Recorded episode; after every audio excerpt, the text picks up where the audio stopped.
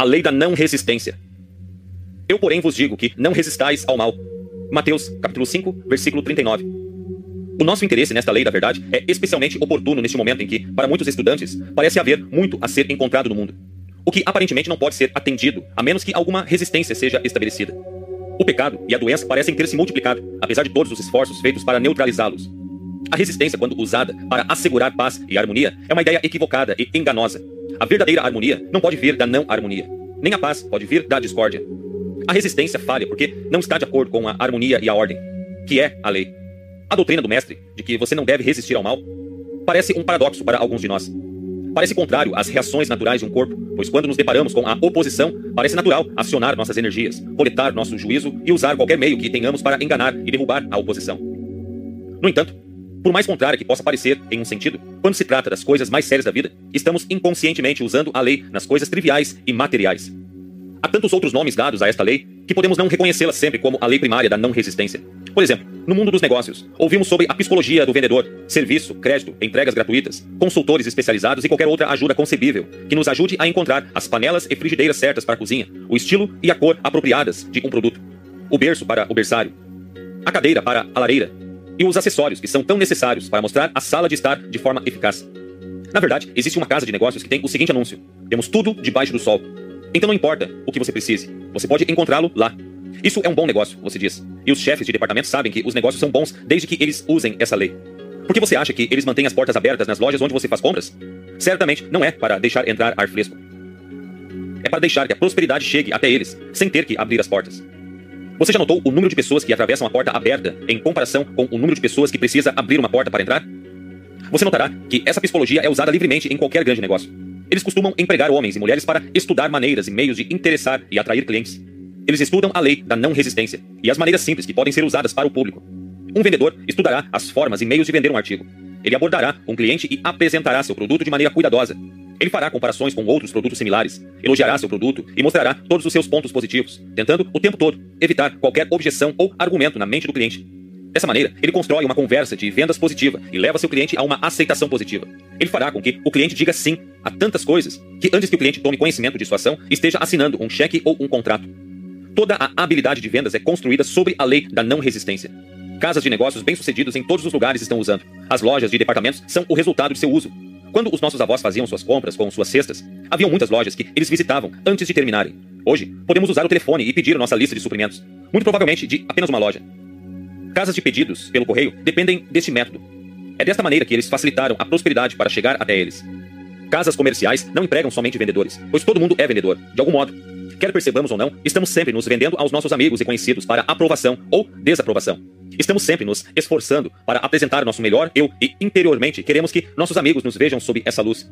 Um jovem que deseja conhecer uma determinada moça tentará todos os meios para obter uma boa primeira impressão. Então ele vai colocar sua melhor roupa, agirá da melhor maneira possível e tentará causar a impressão mais agradável possível. Por que todo esse esforço extra? Você pergunta. Porque ele quer facilitar para a dama da corte gostar dele e desejar conhecê-lo melhor.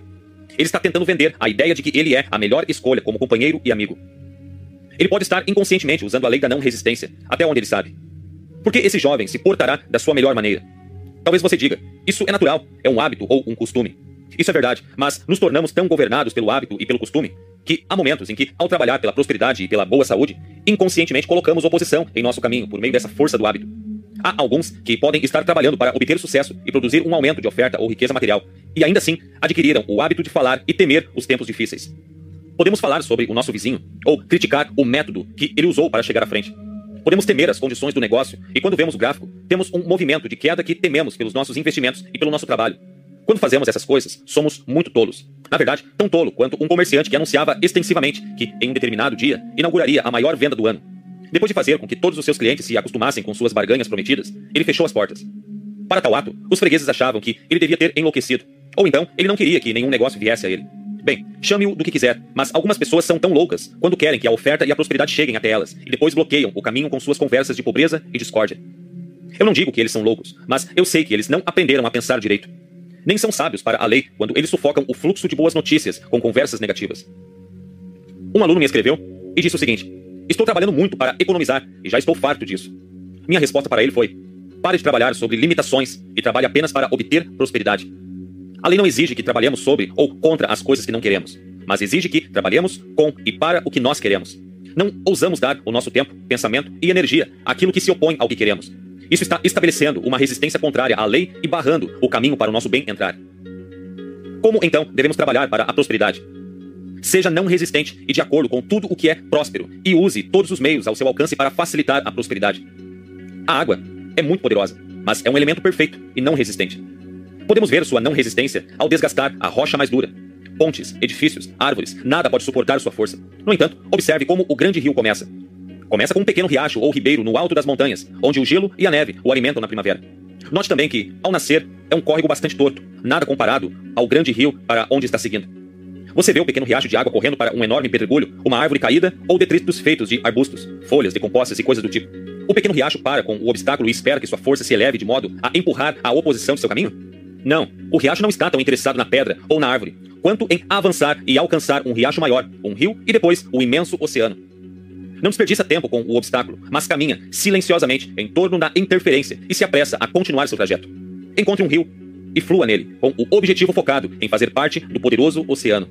Assim, vemos que o pequeno riacho dá voltas e voltas em muitos obstáculos e reveses, mas cada curva o aproxima de seu objetivo. Algumas pessoas, insensatas a um método da natureza, tentam criar um diferente. Quando eles encontram um obstáculo, eles param o progresso para coletar suas forças e lutam para removê-lo. Essa resistência que eles criam causa atrito. A fricção causa uma irritação e uma inflamação. Por essa razão, a vida de muitas pessoas é difícil e complicadamente exigente. O desperdício de energia humana é terrível. Pessoas em todos os setores da vida estão se desintegrando e se desgastando como máquinas obsoletas. Lembre-se, não é o movimento de uma máquina que a desgasta, além do uso e serviço. É a fricção. Fricção, conhecido como atrito, é oposição e resistência. Se passarmos pela vida lutando, nos opondo, resistindo, argumentando, estaremos obrigados a enfrentar muitos obstáculos e provavelmente ficaremos tão ocupados lutando contra eles que perderemos de vista nosso objetivo real. Se estamos sempre sendo preparados para a próxima oposição ou problema, podemos esperar muito disso, pois virá. Ao passo que, se nos esforçarmos para diminuir o obstáculo e manter nossa mente no objetivo ou no desejo que pretendemos ganhar, talvez tenhamos que dar voltas e mais voltas, mas se perseverarmos, finalmente venceremos. Nós vamos alcançar o objetivo. No começo, poderá ter tantos obstáculos em seu caminho que estará sempre circulando para evitar a oposição direta. Silenciosamente, como o fluxo do riacho, você usa a lei para não ser resistente e se fortalece em força e volume. Quando se tornar um riacho maior e, consequentemente, depois um rio, seu caminho será mais direto e os obstáculos se tornarão cada vez menores. Então você não estará longe do imenso e poderoso oceano. Os estudantes são assim. Eles têm seus testes e atrasos mais difíceis, enquanto ainda são fracos em poder e compreensão. Quando eles avançam em um novo caminho, na verdade, os obstáculos e testes serão abundantes. Os sábios não lutaram contra os obstáculos, mas os abençoaram e seguiram em frente. À medida que prosseguem com fé e segurança, tornam-se mais fortes e tornam-se como um grande riacho e rio. Seu curso se torna mais direto, sua compreensão é mais profunda, e o poderoso oceano, o seu objetivo final, não está longe deles. Recentemente, uma mulher pediu ajuda para resolver seu problema. Ela explicou que sua casa estava hipotecada e que estava quase na hora de fazer um pagamento, mas faltavam fundos. Ela havia convertido sua casa em uma pensão, na esperança de conseguir dinheiro suficiente para viver, mas havia a dificuldade. Ela não podia manter seus inquilinos porque eles eram muito briguentos e críticos. A casa estava sempre em alvoroço, ninguém estava contente, e ela estava doente mentalmente pela tensão e ansiedade. Foi explicado que ela deveria usar a lei. Ela não deve se opor ao bem, mas se esforçar para trabalhar com o bem. Com todo aquele atrito e confusão em sua casa, ela deveria voltar e usar a lei da não resistência.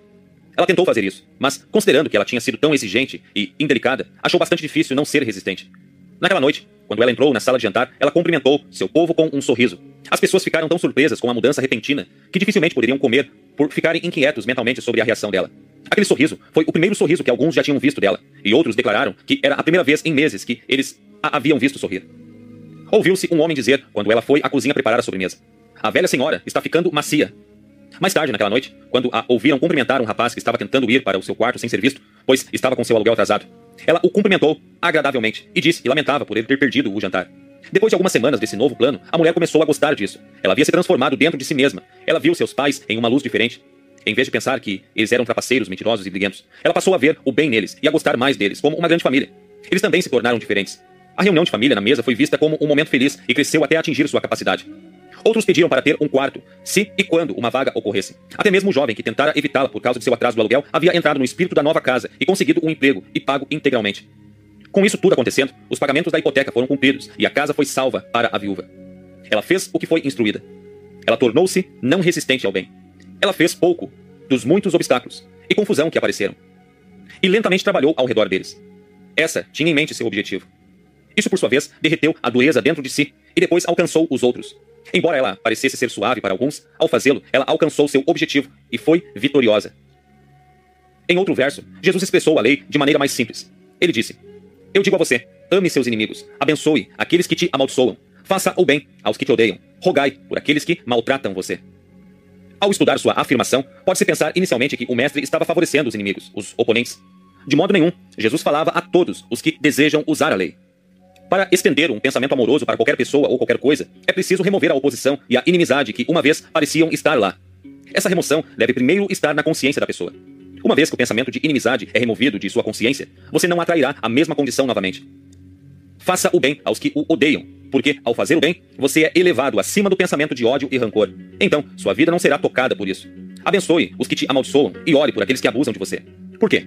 A bênção evoca o bem maior dentro de você. O bem maior dentro de você só pode atrair o bem maior do outro. Para atrair tal bem, você está correndo em torno de toda a oposição e abuso. Vivendo a lei dessa forma com os outros, não irá favorecer especialmente os outros, mas, de igual modo, favorecerá você. A lei afetará os outros na medida em que lhes são tiradas suas armas de ódio, maldade, vingança e coisas semelhantes. Ao agir com amor e interesse, você atrairá sentimentos recíprocos com os seus. Se um homem resiste a uma situação, essa situação sempre assombrará ele. Se ele tentar fugir, essa situação o seguirá como uma sombra e repetidamente a encontrará novamente. Se ele ignorar a dureza da condição e trabalhar sem rodeios em torno dela, encontrará uma ocasião em que essa condição difícil terá sido absorvida e removida. Aceite a condição como alguma evidência de bem. Procure sempre o bem escondido atrás de cada situação difícil. Fazendo isso, sempre encontrará mais evidências de bem. Entre em acordo com o teu adversário. É outra maneira de dizer que nada que vale a pena e seja duradouro é ganho com discussão. O desacordo só faz com que teu suposto adversário coloque sua armadura completa para reunir todas as suas forças em oposição às suas. Concordar com seu oponente o deixa indefeso e sem necessidade de seu armamento. Não oferecer resistência torna fácil para alguém ser amigável, e aquele que se considera seu inimigo achará um prazer e um privilégio ser um amigo. Bem-aventurados os mansos, porque eles herdarão a terra. Mateus capítulo 5, versículo 5. Refere-se àquele que é capaz de seguir a lei da não resistência, ao ponto de herdar a terra e todas as suas coisas. Ser manso não significa ser uma marca fácil, nem um tapete para alguém passar por cima. Eu ouvi dizer que, nesses dias, não se pode ser um verdadeiro cristão facilmente e perdoar de forma fácil. Nesses dias, é preciso estar atento para proteger os direitos de ser substituído pelos mais fortes e abusivos. Não se sabe o que é totalmente exigido de um verdadeiro cristão se ele pensa isso. Não nos pedem para ser um mártir por nossa crença, nem é anticristão poder falar sem medo e positivamente. Não precisamos ser uma marca fácil, nem um capacho de porta para ninguém, pois há um poder maior a ser considerado: o poder da lei, quando você a usa. No entanto, isso não nos torna um pugilista, mas um mestre. Isso não exige que sejamos fervorosos e barulhentos para que possamos alcançar nossos direitos. Nossos direitos, quando eles são justos, se defenderão. Eles são sua própria defesa. Eles não precisam de nós, nem de ninguém, para lutar em suas batalhas. Agora, a lei diz que nós atraímos o que esperamos. Então, se alguém acredita que ele é uma marca fácil, um capacho de porta, um fraco, se ele espera sofrer imposição e deve recorrer a meios guerreiros para sua proteção, então, os que tomam a espada perecerão pela espada. A lei da vida reage ao homem de acordo com sua compreensão e aplicação. Ser manso não significa que somos submissos às condições de discórdia e desordem. Somos mansos somente com a lei. Essa mansidão nos dá o poder do Espírito. Jesus era tão forte no Espírito que sua palavra falada era como uma espada de dois gumes. Ele golpeava o intruso como um chicote. Jesus, apesar de ser um homem humilde, não foi um exemplo de fraqueza. Quando ele falou com autoridade para com os escribas, ou limpou o templo dos cambistas, ele mostrou uma força que era um prazer para os seus discípulos na medida em que imploravam a ele que fosse o seu rei. Não confunda mansidão com fraqueza. A natureza elimina a fraqueza. Fraqueza sempre cria mais fraqueza. Isso traz deterioração e, finalmente, morte e decadência. Para viver com sabedoria, é preciso ser forte e positivo, embora justamente manso. Tal força não é medida com força física ou músculos, mas em mente e espírito. Ninguém pode ser verdadeiramente manso se não for forte espiritualmente. A mansidão, então, é aquela força apropriada quando você não discute, quando você não fica zangado ou arrogante e orgulhoso, quando você não insiste em ter razão de uma maneira briguenta, a mansidão é o aço da sua natureza. É duradouro. A mansidão é a força pela qual você ganha um argumento recusando-se a discutir. Quando diferenças de opinião surgem e sua opinião está certa, a verdadeira vitória está no fato de que o certo é certo, independentemente do que os outros possam dizer sobre isso. Na ciência, reconhecemos o espírito de mansidão como cooperativismo, aplicação persistente, computação precisa, harmonia perfeita, simetria de design e cor, e assim por diante. Possivelmente, a ilustração mais simples pode ser vista em nossa aplicação da lei na natureza. Exercemos o espírito de mansidão ao aceitar os termos da natureza. E quanto mais plenamente cooperamos ou nos submetemos a ela, mais abundantemente somos abençoados. Selecionamos cuidadosamente a melhor semente e plantamos no lugar certo, no tempo certo e no solo mais fértil. De forma cuidadosa, devemos regar e cultivar a planta em crescimento para garantir um rendimento abundante. Só quem não cumpre a lei com a não resistência é insensato. Seja qual for o grau, o sábio encontra a lei da não resistência com mansidão e assim será beneficiado. Assim, como o homem aplica o espírito de mansidão aos princípios de sua vida diária, não às condições, ele será proporcionalmente abençoado. Quando perplexo, lembre-se do pequeno riacho de água e da determinação de alcançar o poderoso oceano. Seja determinado a alcançar e realizar todo o bem que está esperando por você. Por que atrasar seus benefícios colocando obstáculos em seu fluxo de prosperidade? Vamos percorrer o caminho da não resistência. Todo pensamento preocupado, todo medo, toda dúvida, reclamação, discussão e pensamento irado são apenas tantos pedregulhos, grandes e pequenos, que você lança em sua corrente.